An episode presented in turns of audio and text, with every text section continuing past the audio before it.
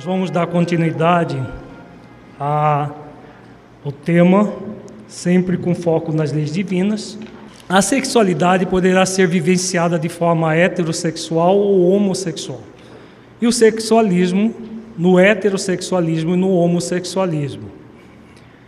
A heterossexualidade é o cultivo do relacionamento respeitoso com o sexo oposto em um processo de submissão às leis divinas, desenvolvendo as virtudes do alto amor, do alto afeto, alo amor, alo afeto, solidariedade, companheirismo, discernimento, etc. Há um equilíbrio entre a ânima afetividade e o ânimos afetividade. Como nós vimos, o grande objetivo da sexualidade é exatamente desenvolver a afetividade acompanhada às questões sexuais, em que a afetividade e a virtude, como nós vimos pela manhã, que transmuta o sensualismo, que transmuta o sexualismo. E aí as virtudes como o auto-amor, o afeto a si mesmo, o autoafeto, o halo amor, que é o amor ao próximo, o afeto ao próximo, a solidariedade e todas as demais virtudes entram como processos que vão gerar essa sexualidade equilibrada com base na lei de amor, justiça e caridade. Aqui um gráfico só para a gente, é, para nós sedimentarmos os dois conceitos que foram colocados desde manhã pelo Afro e por nós. Ânimos, afetividade. Ânimos é uma palavra criada por Jung, que significa a força masculina dentro do ser.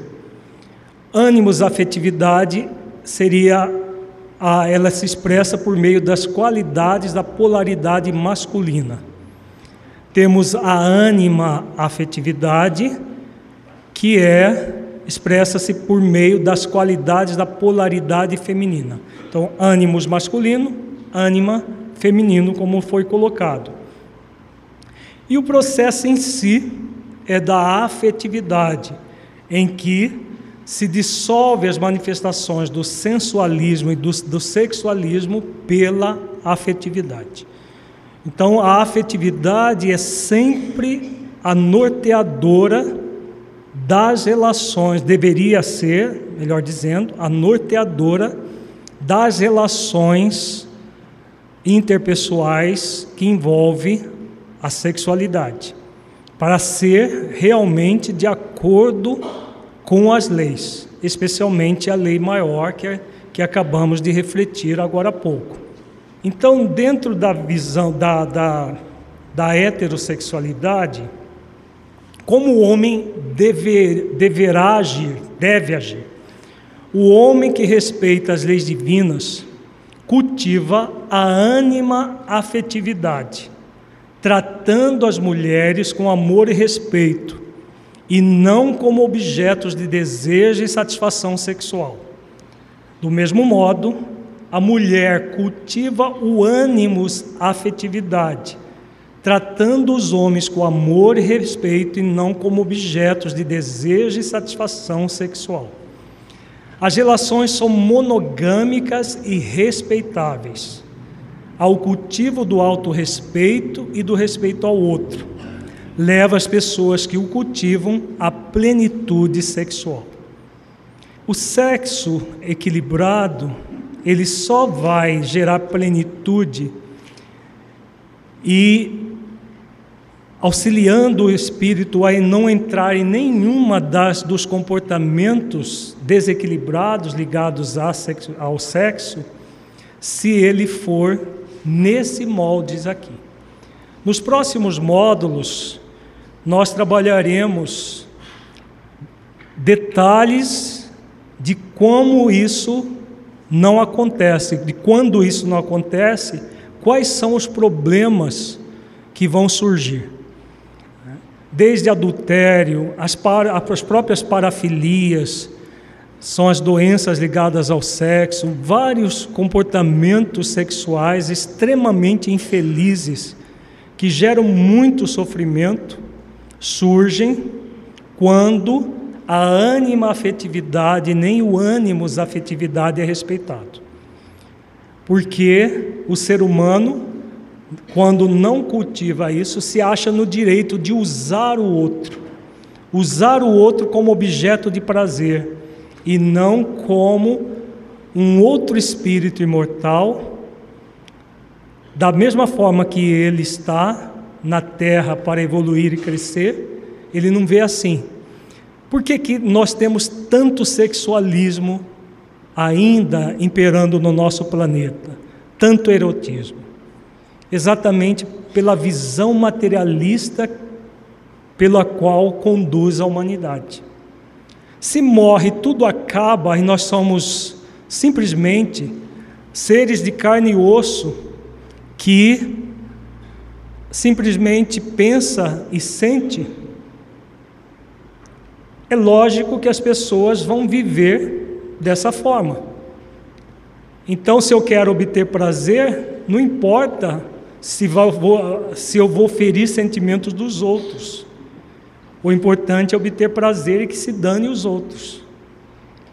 Aquele, aquele, aquela característica da dimensão caridade jamais vai ser atendida. O do fazer aos outros aquilo que gostaria que fosse feito a si. Então a pessoa, em vez de desenvolver afetividade, coisifica a relação, a relação que passa a ser puramente sexual, sem afeto. E quando nós estamos falando disso, nós não estamos falando somente de relações que envolvem ou não o casamento. Porque há muitos casais, casados no papel e tudo, em que a afetividade não é a virtude sendo trabalhada constantemente na relação. E aí os casais se encontram sexualmente, mas a própria prática sexual vai se tornando monótona, vai se tornando cada vez mais sem sentido, e quando o casamento está centrado no sexo, acaba as pessoas dizendo o amor acabou. Na verdade, ele não foi cultivado como deveria e se termina em separações, em situações muito sérias, quando não parte os cônjuges para as aberrações de ordem sexual que nós vamos ver no terceiro módulo do nosso no, do seminário do, é, Sexualidade e Saúde Espiritual. Pro, processos como swing, práticas espiritu, é, sexuais bem esdrúxulas, troca de casais, práticas envolvendo pornografia, uma série de situações que muitos casais casados utilizam como recurso, entre aspas, para, para apimentar a relação. Será que as relações precisam de pimenta? Pimenta no sentido metafórico do termo. Precisam? Não. Elas necessitam de afeto. É o afeto que faz com que uma relação afetiva heterossexual se mantenha de uma forma contínua, cada vez mais prazerosa para os cônjuges. Quando não há afeto, as relações vão ficando cada vez mais coisificadas. E não é um papel que vai tornar um casamento afetuoso. É o exercício da autoafetividade e da aloafetividade, que vai garantir essa questão. Independente de haver um papel celebrando a união ou não, né? mas sempre numa relação monogâmica, nunca numa relação que envolve mais pessoas. Se é virtude, se houve virtude do amor, virtude não acaba é porque não houve, houve paixão, houve, houve atração sexual, houve um encantamento inicial que logo em seguida arrefeceu. Agora, a virtude só tende a ser ampliada. O que pode às vezes acontecer é de que o casal, uma vez juntos, esquece que deve vitalizar as virtudes o tempo todo. Porque a virtude não vem pronta, ela é construída. E como ela é construída na relação, é um trabalho constante. Em se tratando de um planeta de expiações e provas, por que esse trabalho é constante? O, o trabalho de desenvolver a afetividade, aliás, todas as virtudes, né? mas em se tratando da sexualidade saudável nesse nível, por que, que é, deve ser constante? Quem é que encarna no planeta de expiações e provas? Espíritos, virtu espíritos virtuosos ou espíritos comprometidos consigo mesmo e com o outro? Porque achar que os casamentos são de almas afins, como a Melibudei Allan Kardec, é uma realidade para a maioria? Muito pelo contrário, né? Almas afins que reencarnam em missão é uma minoria no planeta de expiações e provas. Acontece. Melibudê, Allan Kardec, o casal que ri, algum, alguns que se destacam na história da humanidade. E tem outros, deve ter muito anônimos também. Mas isso é uma minoria. A grande maioria dos casais são, como diz a dona Laura no livro Nosso Lar, de André Luiz, são forçados sob algemas. Né? Não são almas gêmeas, são almas gemadas, né? algemada um no outro. E uma alma algemada uma um no outro, imagina você estar algemado numa alma que você não nutre afeto, não faz esforços, exercícios de afeto o tempo todo você vai querer morder a alma gemada, né? Vai querer arrebentar com essa algema para é, se livrar daquela pessoa. Isso acontece quando não há o alimento do afeto. Outra questão em se tratando de planeta de inspirações e provas, que mais que nós temos nas relações afetivas a dois? Temos as nossas mazelas íntimas, que refletem no outro, temos o passado evolutivo de rusgas com o outro que tivemos no passado, que interfere. O que mais? Influenciação espiritual. Nós vamos ter um modo só para trabalhar isso, os processos obsessivos que existem nas relações. Temos as arestas do passado a tratar com o parceiro, e temos as influências espirituais que atuam o tempo todo para jogar um contra o outro. Por quê? O que, que esses espíritos que são inimigos nossos, ou se colocam como inimigos nossos, ou inimigos da luz, o que, que eles querem? A nossa pura e eterna felicidade? Ou ao contrário? Ele quer que a gente se arrebente, que nós nos arrebentemos, nos machuquemos de todas as formas. Então, o que, que vai acontecer? Não há relação afetiva monogâmica equilibrada que não, num planeta de expiações e provas, seja homo heterossexual, que não sofra ações de espíritos que trazemos inimizades do passado, com eles, porque eles usam da própria relação como um calcanhar de Aquiles para afetar os parceiros. Por que, que acontece isso? Porque eles não querem o nosso bem e vão atuar. Então, se não houver um esforço real de afetividade o tempo todo, de desenvolvimento das virtudes o tempo todo, a relação é minada por todos esses fatores. Por isso que a questão sexual sempre deve ser vista de que forma? Em primeiro ou em segundo plano? Segundo plano. Porque a planificação sexual só acontecerá se a outra parte for atendida o tempo inteiro. E não é de vez em quando, não, são todos os dias. Todos os dias, enquanto o casal está junto. Se for para até o final da existência, se eles querem ficar juntos até o final da existência, é todos os dias até o final da existência. Quantos têm disposição para fazer isso na Terra, gente? Quantos? Ainda é uma minoria. Ainda é uma minoria. Por isso que são poucos os casais planificados. Trabalhar todos os dias a relação afetiva, cultivando o afeto, fazendo exercícios para relevar o mau humor do outro, a diarreia do outro. Uma série de questões que diz respeito a relação a dois. Nos momentos iniciais do namoro, parece que tudo vai ser maravilhoso e nunca vai acontecer nada, né? Tem muitos casais descasados aqui que eu conheço que já devem ter passado por essa fase.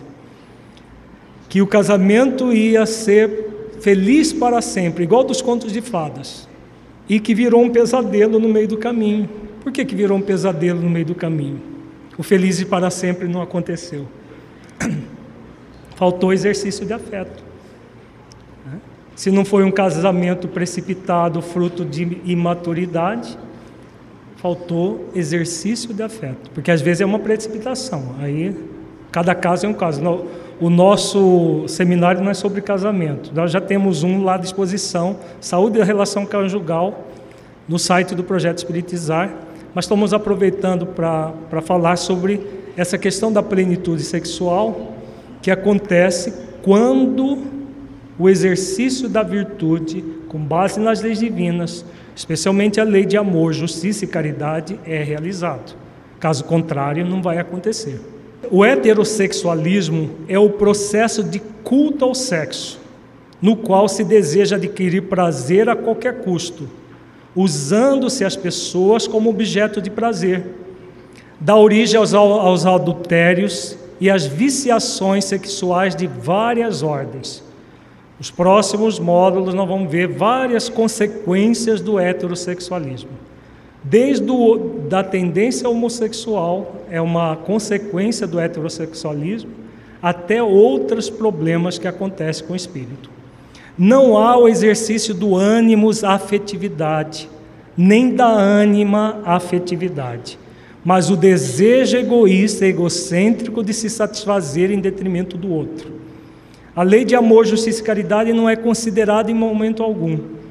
O que eu quero é obter prazer, não importa se vai gerar dor para outra pessoa, se vai gerar sofrimento para o outro. O que importa para a pessoa que está nesse movimento é dela obter prazer.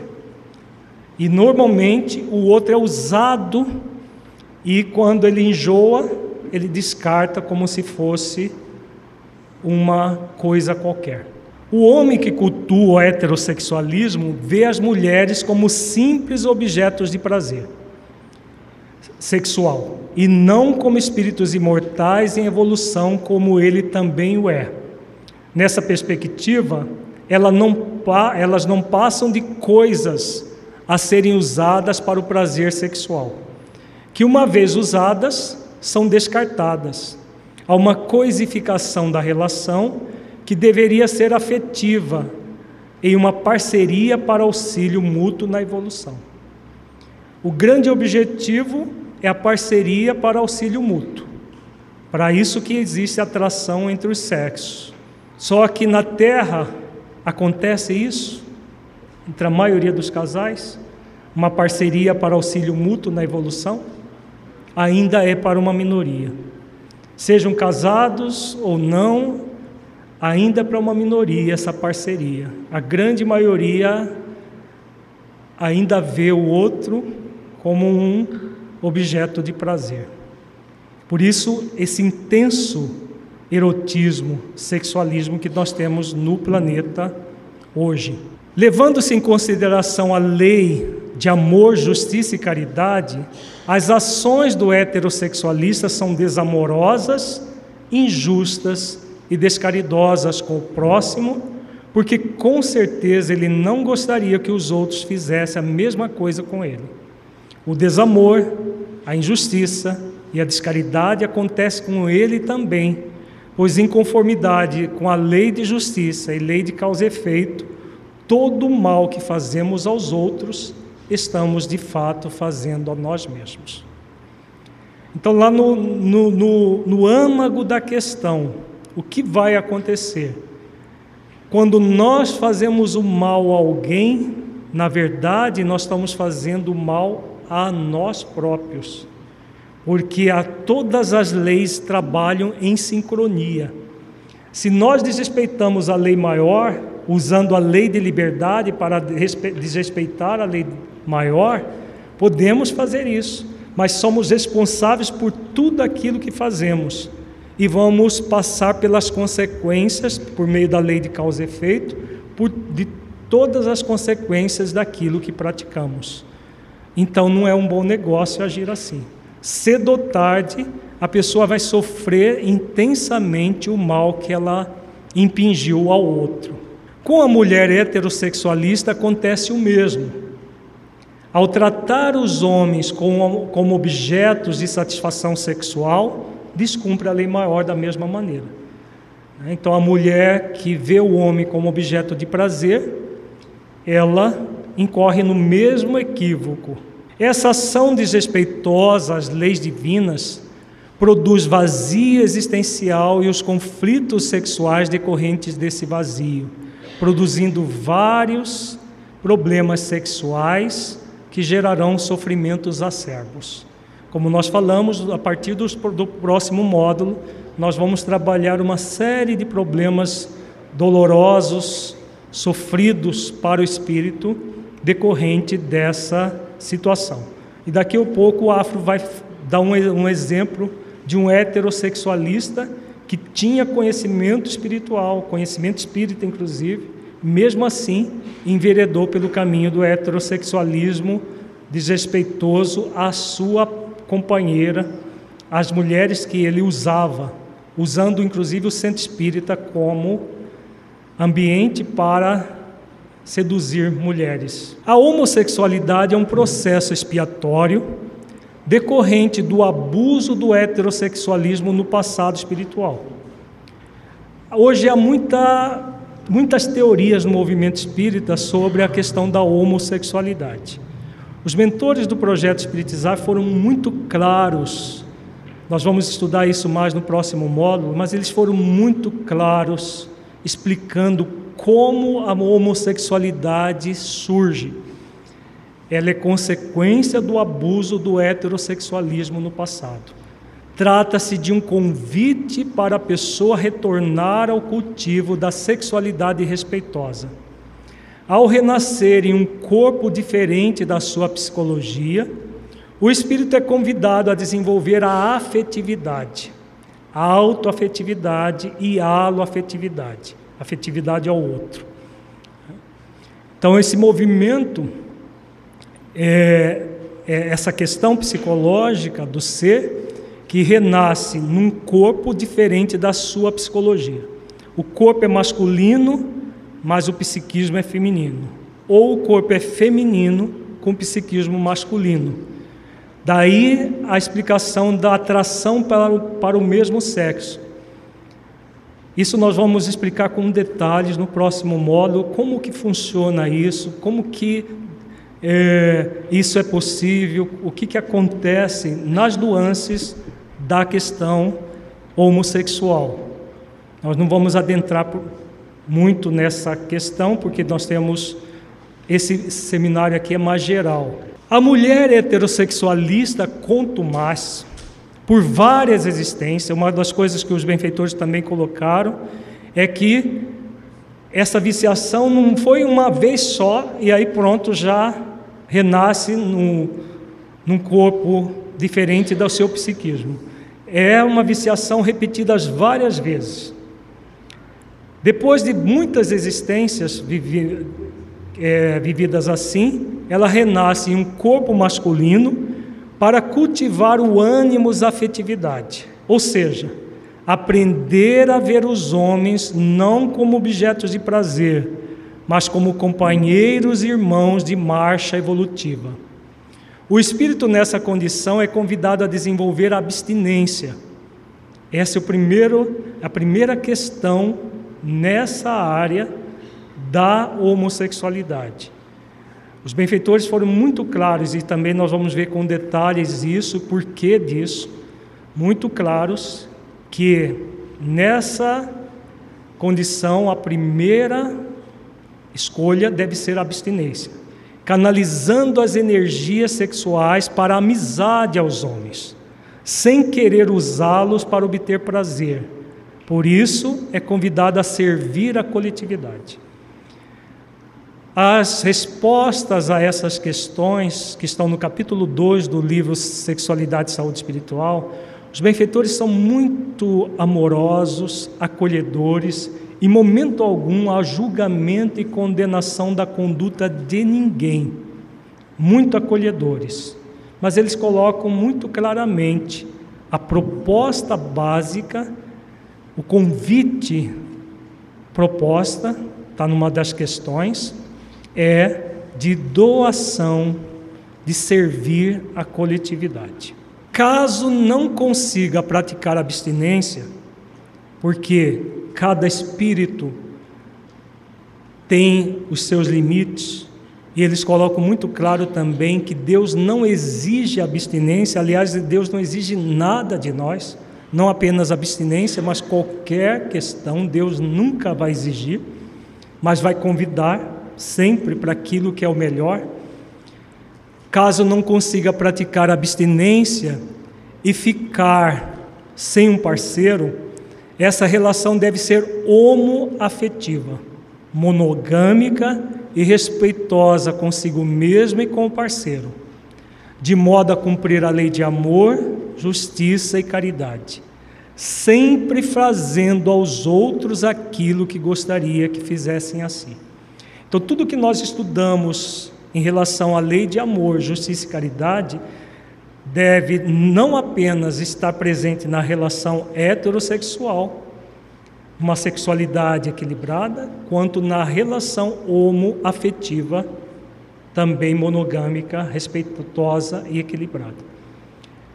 Porque o grande compromisso do espírito é com ele mesmo e com a sua consciência no sentido dele ressignificar os abusos do passado.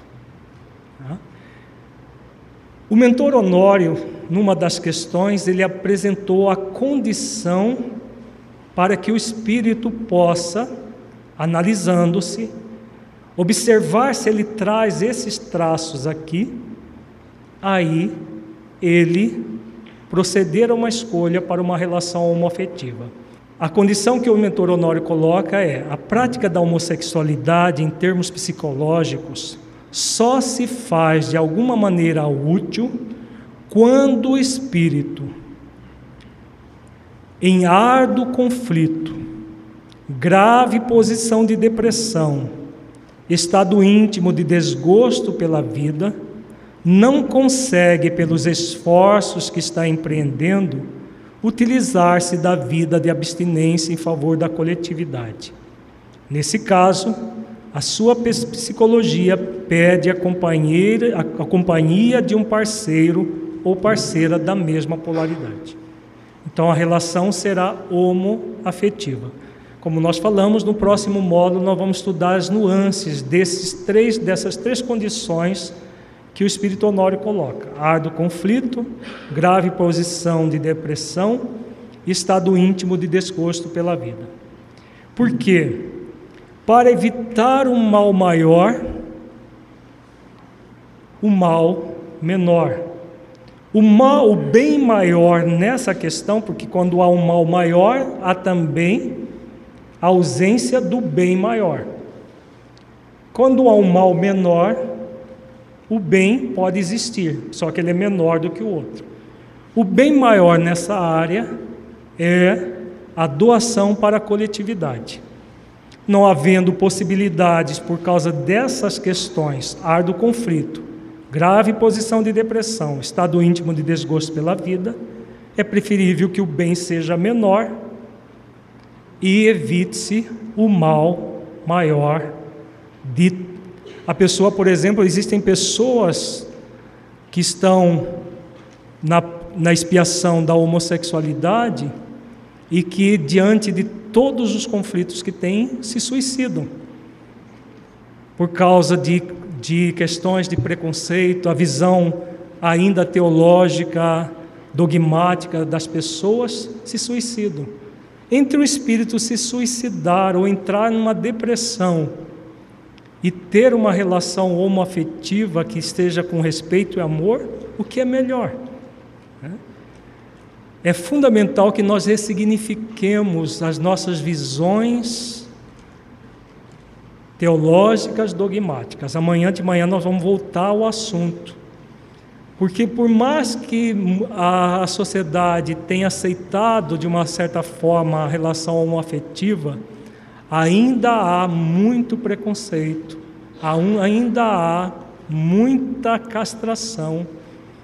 E isso se deve ao pensamento teológico dogmático que está impregnado na mente ocidental. Nos, é, mente ocidental no sentido não necessariamente de países do Ocidente, mas dessa mentalidade ainda, que também tem muito no Oriente, essa mentalidade dogmática. No, no Ocidente, por causa de uma visão deturpada do cristianismo, que começou lá no judaísmo, nós vamos ver muito claro amanhã. No Oriente, por visões deturpadas da, do islamismo, de outras situações, que são mais graves ainda do que na, na visão deturpada do cristianismo.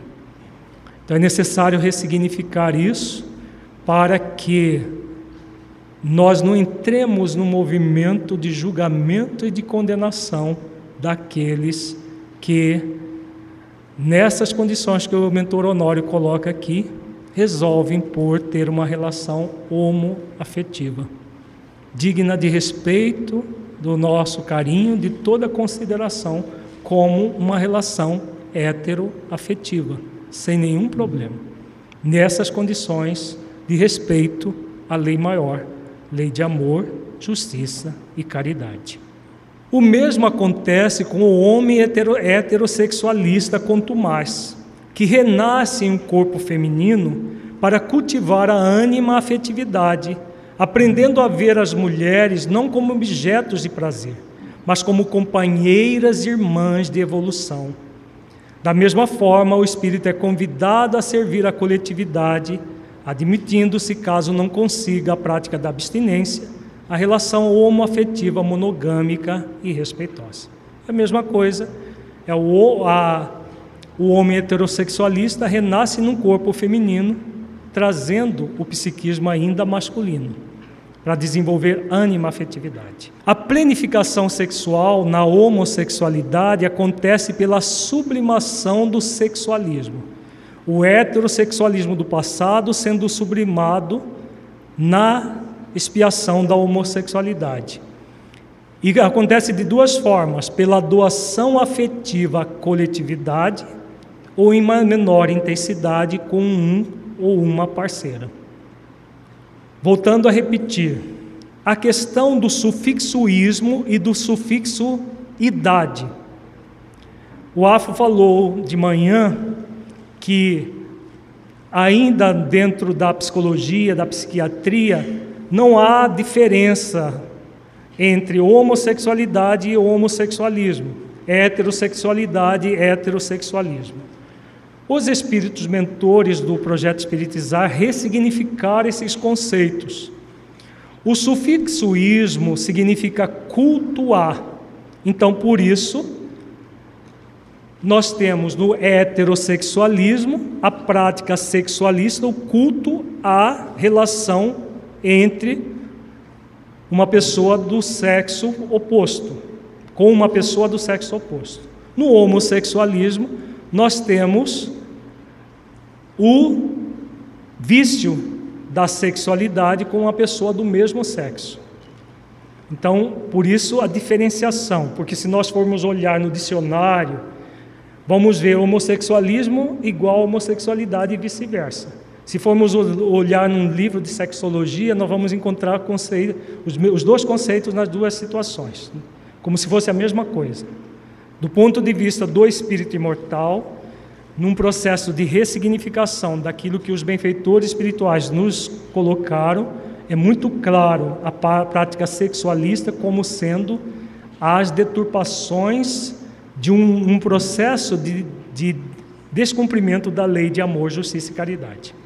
Então, no homossexualismo, o espírito convidado à expiação e que não a aceita, devido ao fato de não querer realizar esforços para cultivar as virtudes do sentimento de aprendiz, do alto amor, da mansidão e da humildade, continua a ter desejo de se satisfazer de forma promíscua com múltiplos parceiros, em um processo de usar as pessoas como objeto de prazer.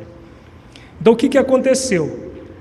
Ele já está numa expiação, o espírito já está numa expiação, num corpo diferente da sua, do seu, da sua psicologia, mas continua viciado em sexo. E agora, com um fator a mais. Que fator é esse? Que facilita mais ainda a promiscuidade. Não gera neném, né? a relação homo não gera neném, então tem menos um problema para cuidar na relação hétero, a possibilidade de gerar filhos, que, entre aspas, para o casal heterossexualista é um estorvo. Quantas mulheres abortam porque querem continuar fazendo sexo animal e abortam porque o filho é um estorvo. O filho vai deformar o corpo, vai fazer com que ela fique feia e aborta simplesmente. Nessa condição, esse estorvo não existe. Então ele continua com a mesma viciação, né? só que não gera filhos. Então facilita, por isso que a tendência à promiscuidade nessa área homofetiva é até maior do que na hétero. Na, na homofetiva não, homossexual, homossexualismo. É maior até do que no heterossexualismo. Continua desse modo a praticar o sexualismo que ocasionou a expiação Somente que agora, devido a estar momentaneamente um corpo diferente da sua psicologia, a prática é homossexual. E tem muitos que se acham no pleno direito de praticar sexo de todas as formas, das mais possíveis, cujo, com o único objetivo de gerar prazer sensual, sensualista. E isso para o espírito é muito grave. Vejamos o que pode acontecer. No próximo módulo, em dezembro, nós vamos ver até as síndromes genéticas que podem gerar esse comportamento. Hum. Hum. existe no movimento espírita a visão de que o que gera a homossexualidade seria a sucessiva reencarnação do espírito em uma polaridade uhum. Mudar de polaridade. O homem que vem sucessivas encarnações como homem e depois muda para mim como uma mulher. Aí, dessa dificuldade de se adaptar, surgiria a homossexualidade. Uhum. Só que nesse ponto a gente percebe que não é só o simples fato da encarnação, é a encarnação com os vícios, com o mal da sexualidade. É o problema estaria na reencarnação, Tiago? Se a questão fosse reencarnatória, quem que seria responsável? Deus. Então Deus criaria um ser que renasce várias vezes no corpo feminino, e aí, ao reencarnar num corpo masculino, pronto, ele vira homossexual, passa a ter conflitos muito graves por causa disso, desde criança, porque é, é uma característica muito marcante da homossexualidade quando, não na criança, mas vezes, muitas vezes surge na infância, dependendo da intensidade do processo, às vezes já na puberdade, quando ele começa a ter as primeiras manifestações sexuais, em vez de ter atração pelo sexo oposto, começa a ter atração pelo mesmo sexo. Isso gera conflitos muito sérios. E o que seria responsável, como o movimento espírita de alguma forma muito leviana tem colocado, a reencarnação. Então Deus seria responsável. e não o espírito fazendo o mau uso da sua sexualidade no passado, gerando uma expiação. Então, essas visões nós vamos ver com mais detalhe no próximo módulo, porque senão não vai dar tempo de nós vermos o conteúdo deste. Mas basta refletir com bom senso. Deus não é responsável pelas nossas mazelas, pelos nossos conflitos, pelas nossas dificuldades. Somos nós. Deus nos quer para a felicidade. Só que a felicidade não é uma dádiva, ela é uma conquista do Espírito. Então não é dessa forma que vai, que nós vamos explicar os, os processos. As pessoas começam a explicar de uma forma tão superficialista, tão leviana, que acaba deturpando o próprio processo que o Espírito é convidado a fazer de expiar uma situação de abuso do passado. A gente aprendeu durante o dia todo sobre o Espírito ser convidado a desenvolver as duas energias, Uhum. ânimos e Uhum. ânimo. Uhum. Então, assim, se o Espírito reencarna várias vezes numa polaridade, por exemplo, masculina, Uhum. como é esse preparo para o Espírito quando ele for reencarnar numa polaridade feminina? Acontece no mundo espiritual a preparação, mas isso eu estou falando novamente. Nós não vamos adentrar o conteúdo do próximo módulo, tudo isso vai ser explicado no próximo módulo. Há uma preparação muito bem delineada para que o espírito saia de uma polaridade e venha para outra. Tem uma questão específica no livro Sexualidade e Saúde Espiritual que aborda isso. A, a volta à heterossexualidade numa outra encarnação vai depender se ele espiou totalmente ou não a homossexualidade. Porque como a, homo a homossexualidade é uma expiação, enquanto não resgatar o último ceitil, como diz Jesus, nós não vamos sair daquela prisão, daquela expiação. Aí a necessidade de repetição. Tem uma questão, inclusive, no, na obra, por que, que há diferentes graus de homossexuais? Exatamente porque existem graus diferentes de aceitação do próprio processo na vida da pessoa. É, existem homossexuais que odeiam o próprio corpo a ponto de querer mudar de sexo, fazem cirurgias mutilantes para mudar de sexo. Existem homossexuais que se é, usam de elementos para parecer do sexo que a psicologia dele tem, e outros que aceitam naturalmente o seu corpo. Né? Então significa que são níveis de foram reencarnações repetidas vezes na homossexualidade, primeiro enveredando pelo homossexualismo, depois aprendendo até o espírito é, concluir o processo expiatório e voltar à heterossexualidade novamente numa outra existência.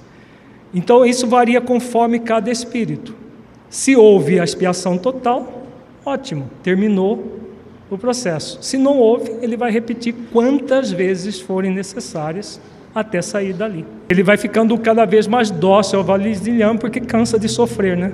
Enquanto estiver se é, revoltando contra a lei divina, ele continua ali. Não sai da prisão, porque aí o corpo passa a ser uma prisão, enquanto não pagar o último ceitil. Mas esses detalhes nós vamos estudar no próximo módulo, gente. Nós vamos parar com as, as perguntas desse tema. Solicitamos que as pessoas que tenham dúvida desse tema, porque nós temos ainda muito conteúdo desse módulo, a estudarem o livro e, se não bastar estudar o livro, módulo de dezembro só para trabalhar, são 12 horas só para trabalhar esse assunto, exatamente porque ele é tão polêmico que se de deixar a gente não vai trabalhar mais outro assunto agora, tá? Então vamos deixar para o próximo. Não há o cultivo da afetividade e das demais virtudes necessárias para se cumprir as leis divinas, especialmente a de justiça, amor e caridade.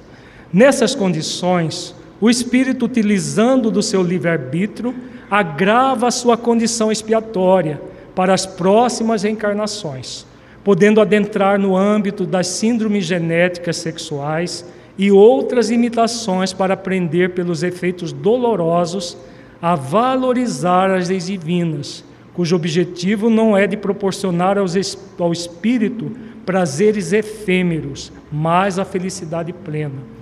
O grande objetivo da vida não é o prazer efêmero, seja de uma relação sexual promíscua ou não. O grande objetivo da vida é proporcionar ao espírito a felicidade plena, a sua plenificação enquanto espírito imortal. Todo e qualquer movimento do espírito contrário a isso vai gerar dor e sofrimento, cada vez maior. Repetindo mais uma vez, no próximo módulo nós vamos mostrar as síndromes genéticas que podem ser geradas pela, pelo homossexualismo dessa forma promíscuo, todas as consequências que pode advir desse comportamento. Para que o espírito possa passar com equilíbrio pela prova da heterossexualidade ou pela expiação da homossexualidade, seguindo as leis divinas em sua consciência, sem enveredar pelo sexualismo tão comum em uma sociedade hedonista, superficial e erotizada, é fundamental que haja disposição para se desenvolver as virtudes do espírito imortal especialmente a renúncia consciencial. Virtude que convida o espírito a renunciar ao prazer egóico para vivenciar um prazer mais intenso e duradouro, que é o prazer da consciência tranquila de ter praticado a lei do dever. É, então, o grande compromisso da vida é a conexão com as leis. Muitas vezes, egoicamente, nós insistimos no prazer efêmero, que é puramente circunstancial e deixamos de lado o prazer principal, que é o prazer do espírito evoluir trabalhando o seu pertencimento ao universo. O Alírio foi falando da relação e nos contou que realmente nós não estamos no seminário de uma relação conjugal. Já houve esse tema em que ele nos ministrou um seminário inteiro sobre isso. Mas eu me lembrei de um episódio no Rio Grande do Sul maravilhoso e que eu gostaria de compartilhar. Nós estávamos no Rio Grande do Sul realizando o seminário Contratos Espirituais e havia ali um casal muito querido do Centro Espírita Dias da Cruz, de Passo Fundo, inclusive o nosso Paulo, que esteve no segundo no primeiro encontro dos amigos do projeto Espiritizar e que falou no vídeo do segundo encontro é, nos, nos acolheu ali, como todos, ali com muito carinho. E ele falou dessa questão é, daquele casal, né, que é, é, um casal assim no centro espírita, onde um sempre está perto do outro, um sempre está ajudando o outro, e tem aquela afetividade um com o outro. Né? E eu fiquei observando a relação dos dois, e era muito interessante a senhora. Ela chegava para ele e falava: Querido, você é muito querido do meu coração, pega para mim, por gentileza, a caixinha de livro, querido. Ele ia lá e pegava a caixa. Daqui a pouco ela olhava para ele, queridinho, pega um cafezinho para mim. Claro, querida. Ia lá e pegava o cafezinho. E os dois muito unidos. E aquela coisa sincera, né? Mas eu achei muito interessante essa coisa do querido, querido e tal. E comentei isso. Terminado o seminário, eu desci e um amigo deles, muito espirituoso e tal, contou para mim a história que eles haviam passado. Na verdade, ele falou: olha, é uma história que eles passaram, era brincadeira dele, mas a história era muito engraçada. Diz que um dia ele chegou para ela e falou assim: Pois é, minha querida, ele sempre chamando ela também de querida e tal. E ela chegou em casa e ele fez um jantar para ela. Um jantar à luz de vela, com aquela coisa bonita de banquete e tal. E querida, hoje eu trouxe para você a comida que você gosta. Querida, eu fiz para você o suco que você ama. Nossa, nós estamos comemorando tanto tempo juntos e tal, mas que beleza. Mas eu tenho uma dúvida. Ela olhou para ele no meio do jantar, coisa que as mulheres adoram fazer. No meio daquele momento, ela para para fazer uma pergunta dessa olhou para ele e disse assim: Sabe o que, que é, bem? Fala, minha querida, é que eu não sei porque você me chama tanto de querida. É muito amor, é muito carinho, é muita saudade. Aí ele olhou meio sem jeito para ela e falou assim: É que eu esqueci seu nome. Mas o que importa é a afetividade, não é? Então, queridas esposas, se o seu marido esquecer seu nome, não ligue. Deixa ele te chamando de querida e tudo mais. Porque faz parte da psicologia do espírito quando está no corpo do homem. Tem softwares dentro do homem que não funciona. Não adianta. Você pede para o homem três, quatro coisas ao mesmo tempo, quando chegou na segunda ele já esqueceu de tudo. Mas a mulher tem um software multiuso ela tem, ela consegue se funcionar com WhatsApp dentro da cabeça, falando quatro coisas para o marido. E aí o marido não faz, aí a, o ânimos da mulher aparece. É, ela fica ânimos. Ela fala com aquele jeito bem dócil. E o marido se achando, ele acha que pode entender a mulher, e aí ele fica aquela coisa meio parada. O mundo está caindo. E o ânima do marido está assim observando as coisas. O que que, que, que foi? Você não viu o que, que aconteceu? O que, que aconteceu? É assim, é focal. A mente do indivíduo parece que só funciona com tico e com teco. E da mulher tem toda uma orquestra funcionando. Mas são as experiências. Daqui a pouco esse espírito reencarna a mulher. E aí ela vai, ele vai colocar o tico, teco, neco, zeco, todo para funcionar. E daqui a pouco ela também reencarna homem, mas aí com habilidades, cada um com a sua habilidade, e vão manifestando os seus potenciais nas suas polaridades. Por causa do tempo, nós então estaremos lendo o caso e possivelmente vamos aprofundar nesse caso amanhã. O que nos possibilita é, irmos meditando sobre todo o conteúdo dado é, no dia de hoje e todo o significado do ponto de vista do espírito imortal. Nós falamos desde o princípio, na parte da manhã, que a ótica em que nós estamos inserindo os conteúdos é a ótica do espírito imortal perante esses conteúdos. Não há muito tempo eu vi na internet uma daquelas é, é, falas absurdas sobre Allan Kardec. E Pesquisando sobre Allan Kardec na internet, eu vi lá Allan Kardec preconceituoso. Eu nunca tinha visto esse conceito sobre Allan Kardec, cliquei para entender por que, que a pessoa conceituava Allan Kardec como preconceituoso. E entre as denominações da ideia é, do condenador, do julgador, é porque, em termos de conteúdo no livro dos Espíritos, há uma visão em que o codificador fala da questão dos espíritos que estão naquelas aldeias mais primitivas, entre os povos da África, que estão ainda numa situação quase de primitividade, e Allan Kardec coloca o conceito dos espíritos inferiores que às vezes estão em regiões mais primárias dos clãs. A pessoa tomou partido e entendeu que o codificador estava falando que aquelas pessoas das aldeias mais primitivas eram consideradas pelo codificador como inferiores porque são negras, porque são é, utentotes, porque são isso, são aquilo. Mas o codificador não estava falando da situação do corpo. O codificador está falando do espírito, que pode reencarnar inclusive espíritos primitivos de gravata. Mas ele estava falando do modus operandi da sociedade ali e do espírito, porque não existe espírito negro, não existe espírito branco, não existe espírito nada. É exatamente essa visão imortalista da alma que nos dá a dimensão de que nós somos muito mais do que a capa do corpo tanto quanto somos muito mais do que a capa da nossa situação sexual atual. Em situação heterossexual ou na situação em que a pessoa está no homossexualismo, mas não existe espírito homossexual.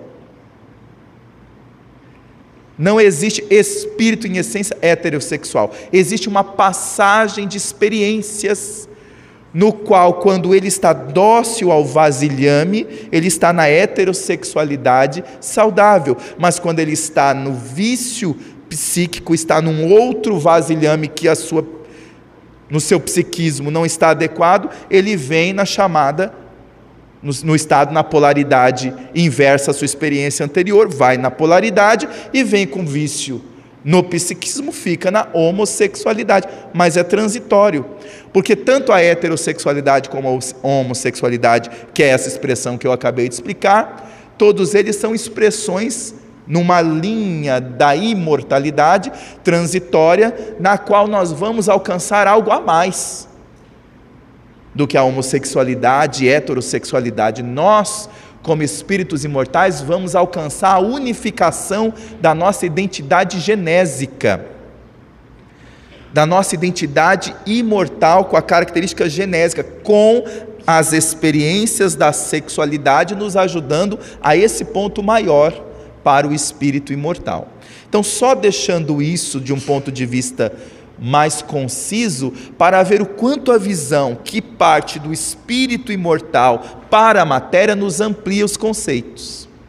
Este caso, então, que nós leremos, é um caso psicografado e que atua como um alerta de que todos nós devemos verificar que conceito espírita não necessariamente produz conduta espírita se não for vivenciada através de esforços, de reflexões. O conceito pode ficar, mas é preciso, é fundamental, é valoroso, é auto-amoroso conosco que nós cultivemos a prática dos conceitos como um caminho para a nossa vivência.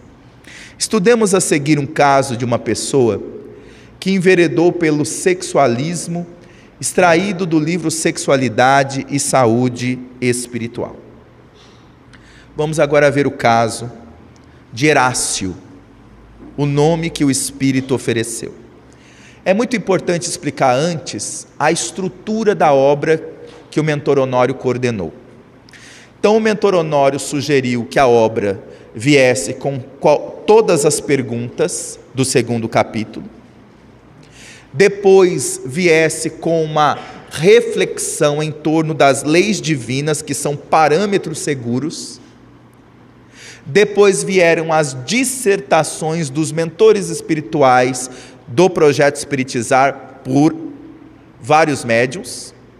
Irmã Isabel, mentor Honório, Francisca Faverone, Suame e outros mentores que nos ofereceram respostas e outros que ditaram as dissertações.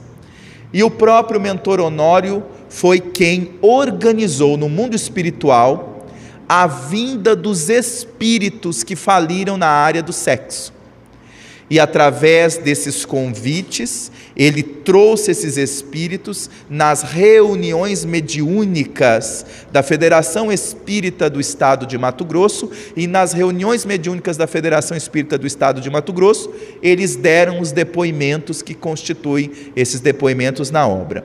Este depoimento é um depoimento psicografado do espírito Herácio. O nada seria mil vezes melhor do que o que encontrei depois do túmulo.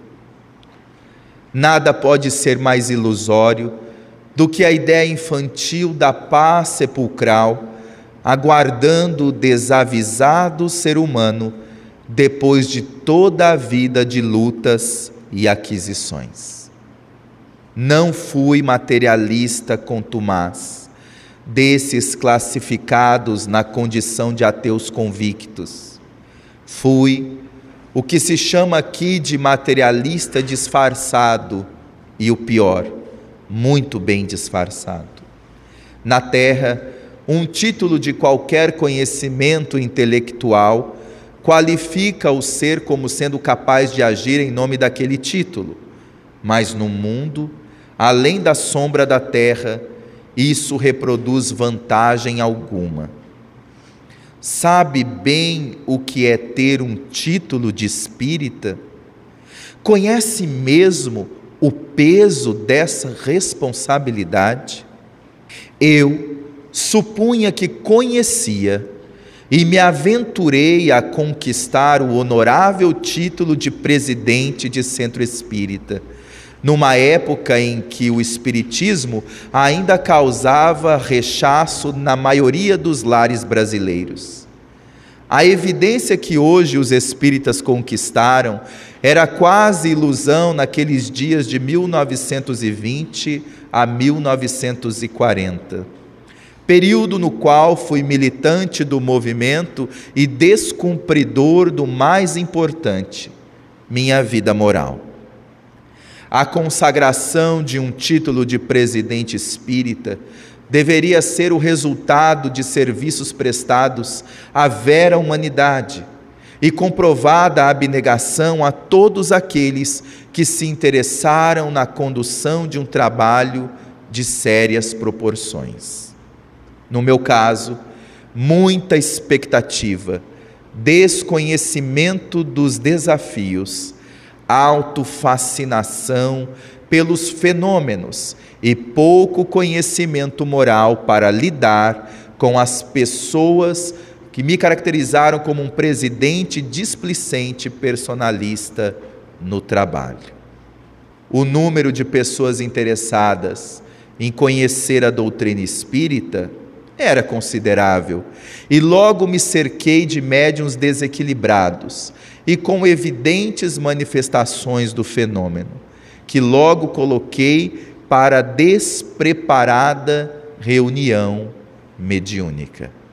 Acreditava, como muitos da minha época, que a mediunidade seria a principal porta de acesso aos incrédulos e outros religiosos à casa espírita, e desorientadamente organizei uma atividade de mediunismo extenso no trabalho com médiuns receitistas, médiuns para o passe em estado de incorporação médios em manifestações mediúnicas nas reuniões públicas e por isso muitos foram sendo atraídos. E, confesso, decepcionados também. Em pouco tempo, criei o centro espírita mais obsidiado da região. E devido à pecha de estar no caminho certo, eu ironizava os outros centros que mais não faziam do que realizar alguns estudos, que, ao meu ver, era a manifestação fracassada do Espiritismo, que deveria, aos meus olhos obtusos, sempre estar cheio de manifestações. Veja a situação mental do Herácio, o nível de auto-obsessão em que ele estava.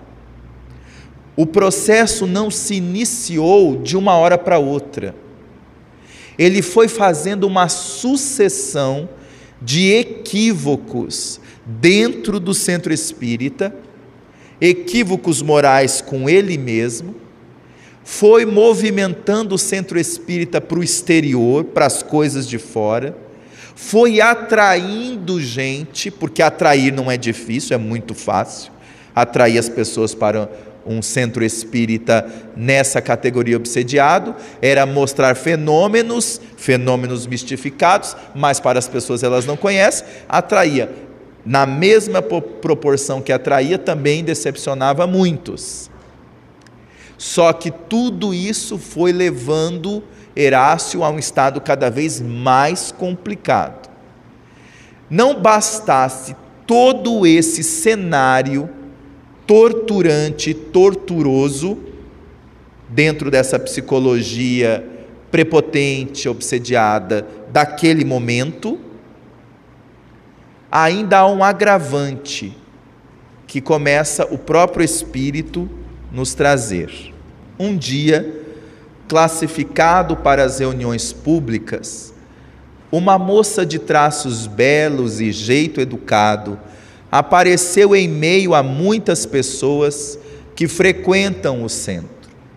A sua beleza e o estado atormentado da jovem me chamaram a atenção de homem e curioso pelos fenômenos. Após a palestra, tive a oportunidade de chamá-la para conversar em particular. E num sistema parecido ao que é hoje conhecido como atendimento fraterno, me aproximei da moça. Os diálogos passaram a ser semanais e o apoio fraterno passou a ficar um perigoso jogo de sedução e interesse. Ao término de oito meses, eu já havia seduzido a jovem completamente. E sem que nenhum olhar comum notasse, nos envolvemos em um relacionamento não programado. O tempo que deveria ser aproveitado a favor da minha própria evolução, pois bem sabia que uma reencarnação é tesouro incomum de reajuste, não se tornou mais do que desprezado patrimônio, e me fixei apenas no medo de perder as horas da mocidade sem usufruir o envenenado mel das sensações. Enquanto minha relação com Elisa a moça que seduzi no centro espírita se intensificava, fazia a apresentação teatral para as opiniões alheias, demarcando meu território de fanfarronice, ludibriando pessoas em torno de uma postura virtuosa que eu estava bem longe de vivenciar. Não tardou para alguns companheiros dedicados e verdadeiramente espíritas perceberem as distonias do meu comportamento, que na tribuna falava brilhantemente dos conceitos espíritas e que no convívio íntimo demonstrava patentes incoerências nas expressões chulas do verbo e do deslize moral, com outras confreiras do centro espírita, em sutis posturas de sedução como um lobo fantasiado de ovelha, demonstra todo interesse em firmar o seu ataque sorrateiro. Certa oportunidade, uma moça havia se aproximado do centro espírita com o intuito de revelar o seu profundo drama, no qual culminaria em minha triste e horrenda derrocada. Afirmava a jovem de 22 anos que a imensa tragédia se adentrara em seu caminho na relação com seu namorado. E por isso, não seria por outro motivo que viera buscar o consolo no Espiritismo. Aproveitei a ocasião da conversa íntima e quis saber detalhes da relação, valendo-me da suposta, entre aspas, vontade inocente de ajudar. E assim, compreendendo os sorrateiros deslizes morais da interlocutora. Fui apressadamente solícito em estimulá-la a contar os detalhes mais íntimos, e na minha quase indisfarçada alucinação me esbaldava com o relato. A jovem, repentinamente, começou a chorar, e isso me causou enorme choque moral. Ela estava grávida e não tinha forças para levar esse filho à luz.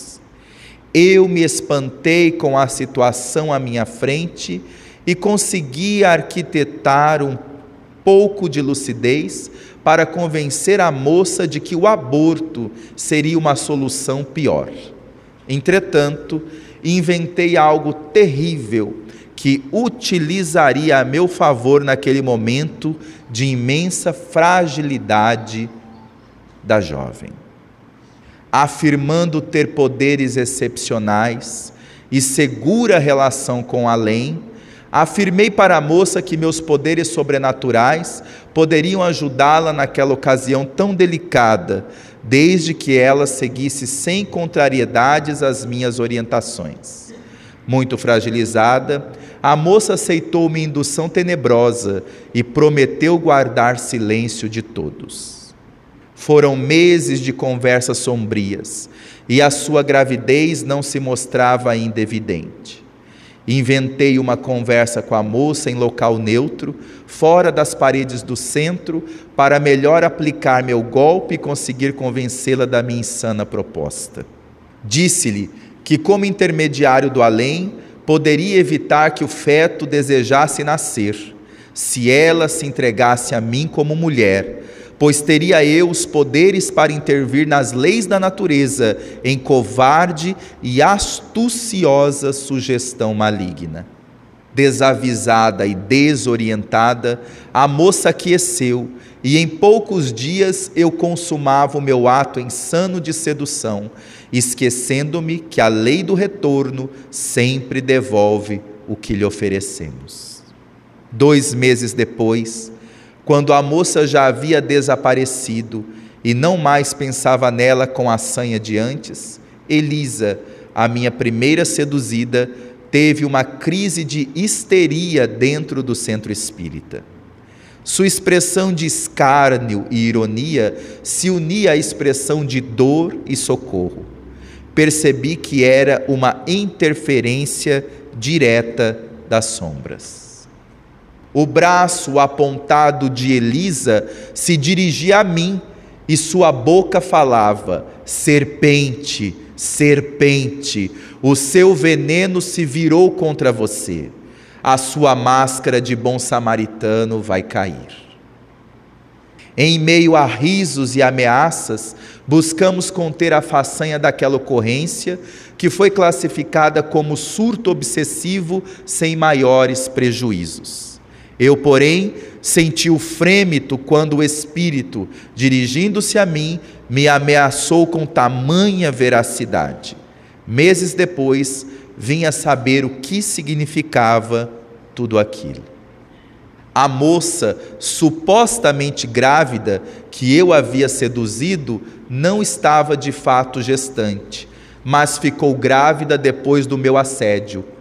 Eu me tornei presa da minha própria armadilha.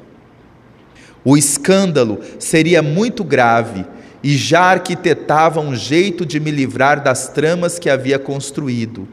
Quando, em viagem para assuntos de negócio, na volta do compromisso, em direção à minha cidade de origem, a morte me espreitava, e em poucos minutos, somente um corpo inerme era a minha triste assinatura no chão, revelando uma impressionante falência moral.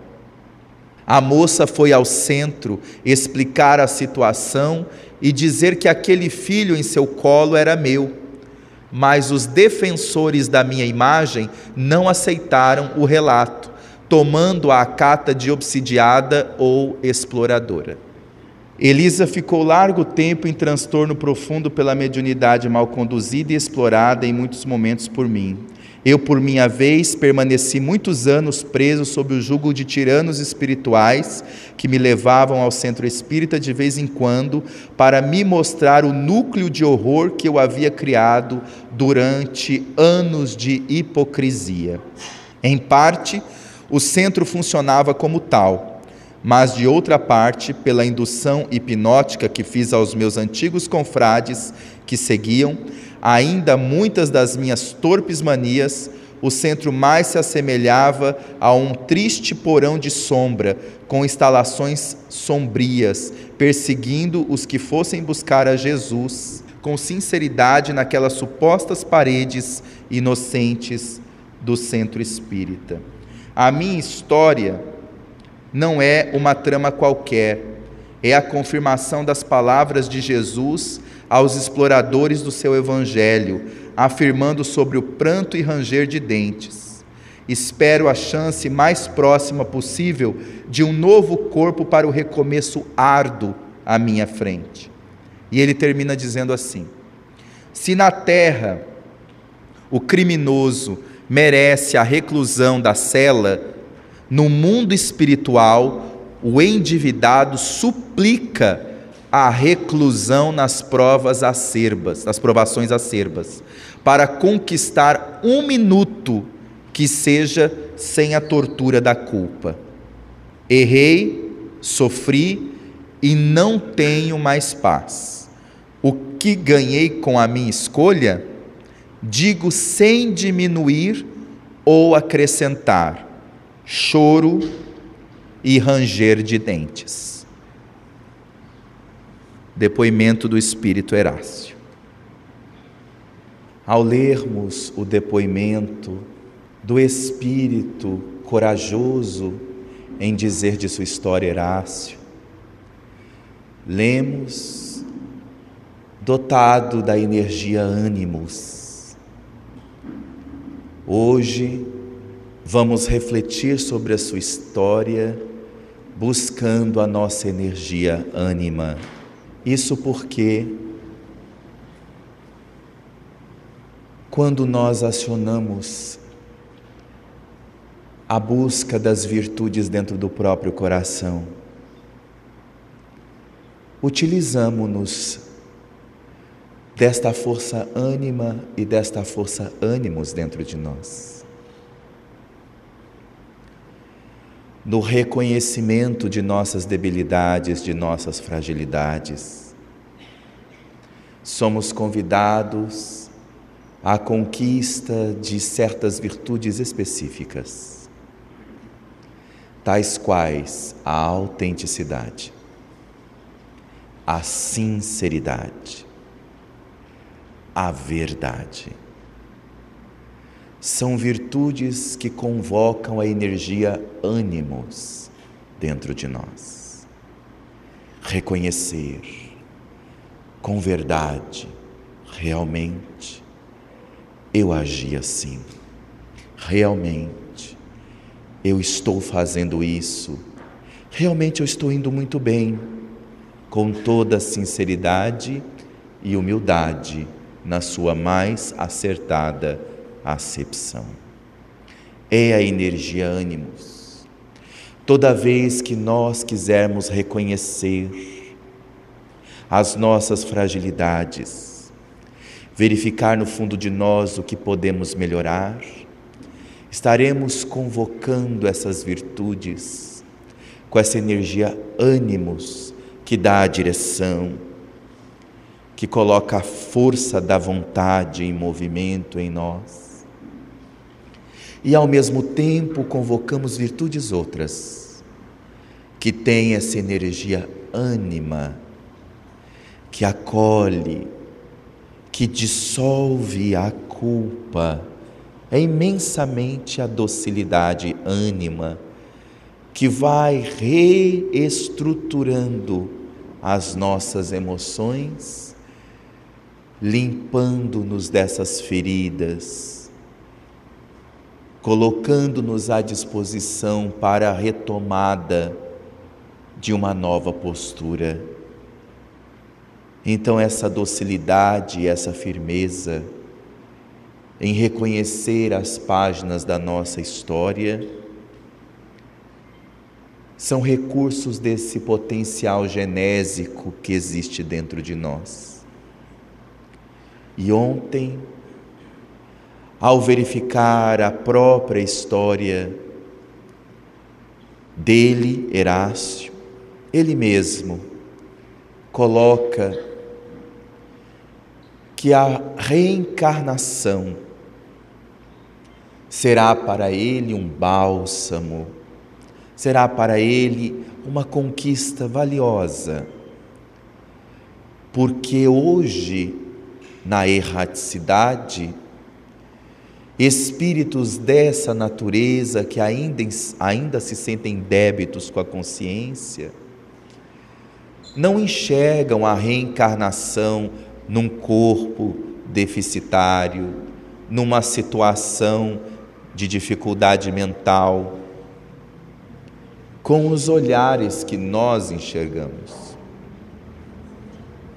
Eles enxergam com essa ponte do infinito, no qual atravessar essa experiência significa chegar ao outro lado da consciência tranquila. Por isso mesmo, retratamos aqui alguns pontos importantes que nos cabe trazer para nós. Primeiro, os espíritos que ofereceram os depoimentos na obra Sexualidade e Saúde Espiritual, todos eles,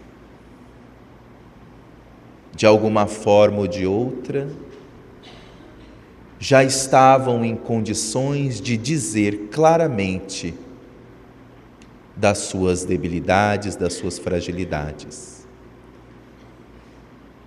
O que demonstra que, independente das nossas condições atuais, em termos de sexualidade, o que é realmente danoso é o puritanismo. Se os espíritos estivessem numa situação ainda de puritanismo, não poderiam colaborar com os depoimentos, porque o puritanismo é uma máscara em que a criatura não reconhece nem o princípio necessário, a sua fragilidade. Quando nós reconhecemos a nossa fragilidade, nós já damos um passo significativo para a libertação do mecanismo de culpa que trazemos dentro de nós. Mas quando nós não a reconhecemos, nós ficamos só numa ideia vaga criando o parecer ao invés do ser. E em termos de saúde sexual, não é o nível do conflito que trazemos o grave problema. O grave problema é o disfarce do conflito. Porque o conflito vem por vários motivos e está na natureza das nossas fragilidades e da forma como nós não estamos sabendo ou querendo lidar com elas de uma maneira mais consciente. Porém, ao reconhecer esses conflitos, já é o primeiro passo para buscar ajuda em solucioná-los. O que acontece com o nosso irmão Erácio em sua história é que ele vem de um processo, naquele momento, em que ele estava num movimento que a máscara lhe entorpecia as percepções sobre o seu comportamento. O Erácio da história no corpo é diferente do Herácio espírito que deu o depoimento dele mesmo pela psicografia. Ali no corpo ele se deixou envolver. Mas o que é valioso nós analisarmos em sua história são as muitas oportunidades que ele recebeu de ressignificar tudo isso. Ele tinha a sua companhia espíritas dedicados e verdadeiros que lhe avisavam vez que outra das situações estranhas do seu comportamento. Quantas vezes nós somos invisivelmente, porém concretamente tocados pelos sinais de Deus através das outras pessoas. Pessoas que vão dizendo a nós o que as leis divinas estão nos impulsionando a perceber. Dizem do nosso comportamento, Algumas vêm com aquela fala muito aguda, mas por trás daquela agulhada, por trás muitas vezes daquela palavra, existem aspectos que merecem ser considerados em nosso comportamento. Porque não existe lei de desperdício no universo. E não há acontecimentos que cheguem aos nossos olhos e aos nossos ouvidos que não possam ser aproveitados para a nossa melhoria interior. No caso do Herácio, ele teve a companhia desses companheiros E teve os sinais outros, como por exemplo, as tormentas que o trabalho em que ele estava inserido começou a dar evidências, sinais de que alguma coisa não estava bem. E quando ele estava nesse auge, então se envolvendo com a primeira moça, a Elisa, que se tornou a sua companheira,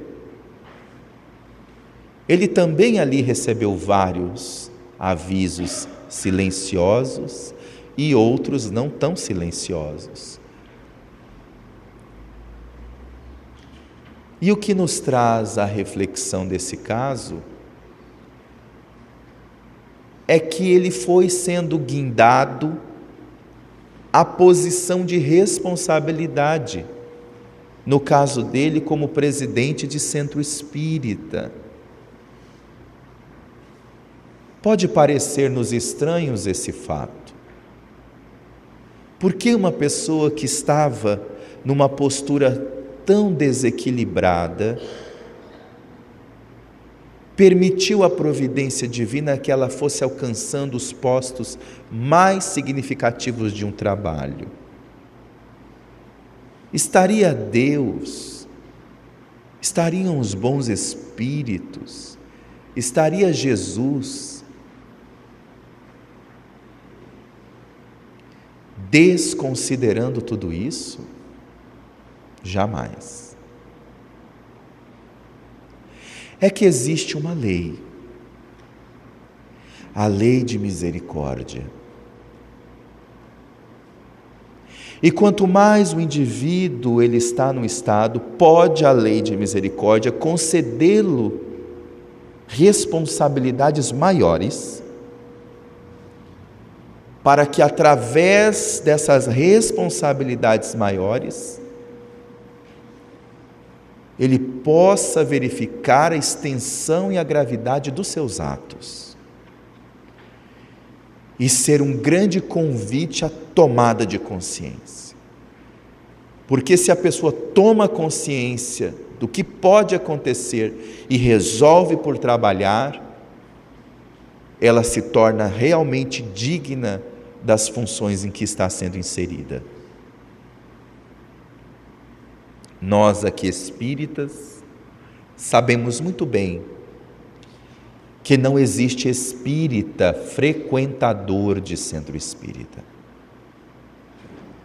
Existe o espírita trabalhador do espiritismo dentro dele em todos os momentos, inclusive no centro espírita. Então, esse caso nos traz o que significa estarmos hoje convivendo com os conteúdos que já temos condição de compreender,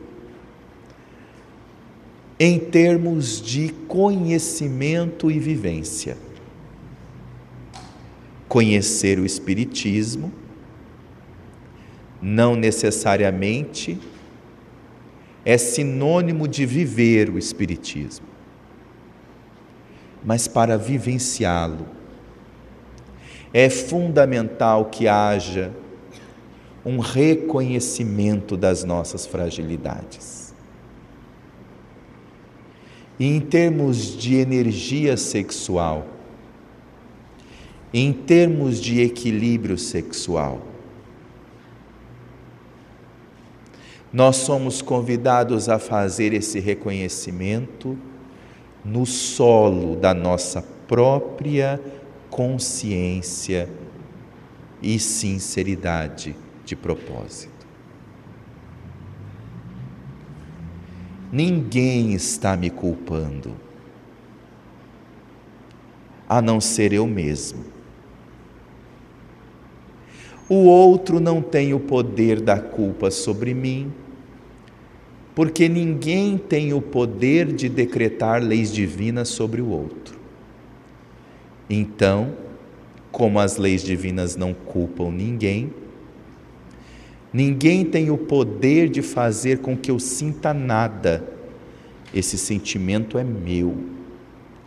Se o outro me culpa, me condena e me julga, isso só vai ter reverberação se eu aceitar.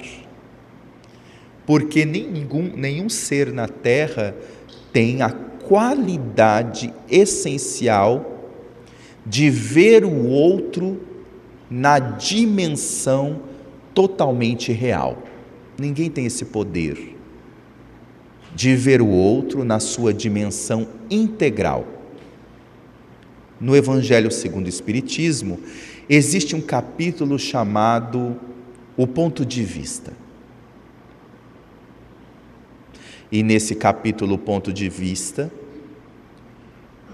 Allan Kardec faz uma brilhante dissertação sobre essa questão do ponto de vista com base na imortalidade, sobre o Espiritismo.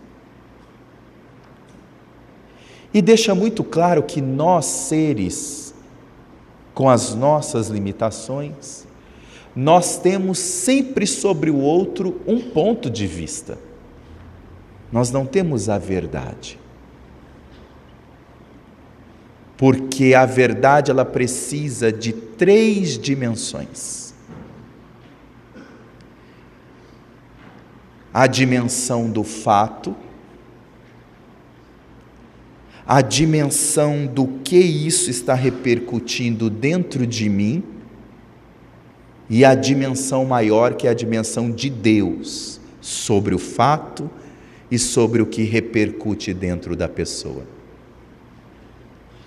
Toda vez que nós analisamos alguém, a vida de alguém, nós sempre vamos analisar sobre o nosso prisma um fato. Mas aquele fato aconteceu no prisma da pessoa, no fato em si e principalmente aconteceu sob uma égide de uma onisciência sobre a pessoa e o fato. O que nos dá a entender por que Jesus disse sobre a condenação e sobre o julgamento da pessoa que não vê a trave que está no olho dela.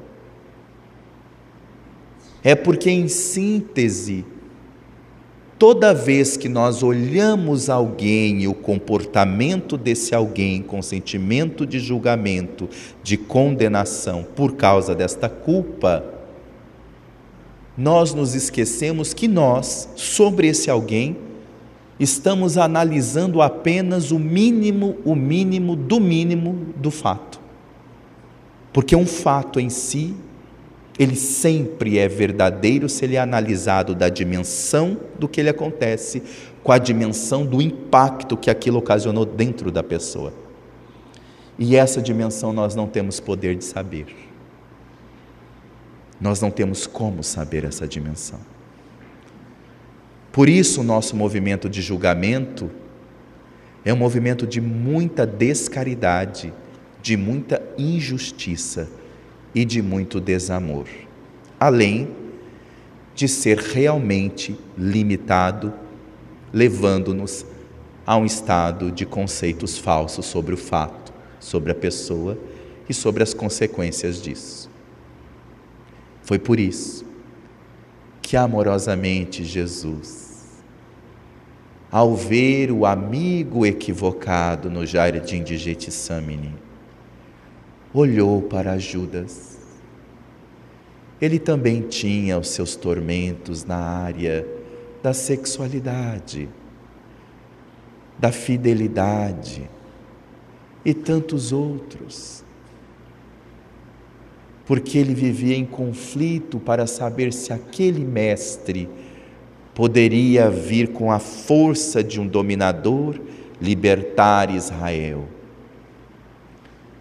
esses conflitos são todos coligados uns com os outros dentro da criatura humana. Mas quando ele chega até o jardim e beija Jesus, o ânima de Jesus fala: Amigo, aqui vens. Ele sabia porque Judas estava lá. Mas ele não deixou de dar a lição à consciência de Judas, indo no núcleo da intenção do discípulo e perguntando: por que fizeste isso? Qual a sua intenção real? Então, em termos de conquista da saúde da nossa sexualidade, o mais importante é estarmos sempre buscando saber como é que está andando o fluxo das nossas intenções, para que nós possamos colocá-las na dimensão acertada do rumo adequado dos nossos comportamentos. Intenção positiva impulsionando comportamento adequado, equilibrado, dignificado. Mas tudo começa lá no poço das nossas intenções. Falarei mais tarde sobre o poço das nossas intenções, para que possamos então com a leitura da mensagem da benfeitora Francisca Faveroni, meditarmos sobre o quanto nós já temos condição de produzir equilíbrio, amor e respeito a nós próprios em matéria de sexualidade.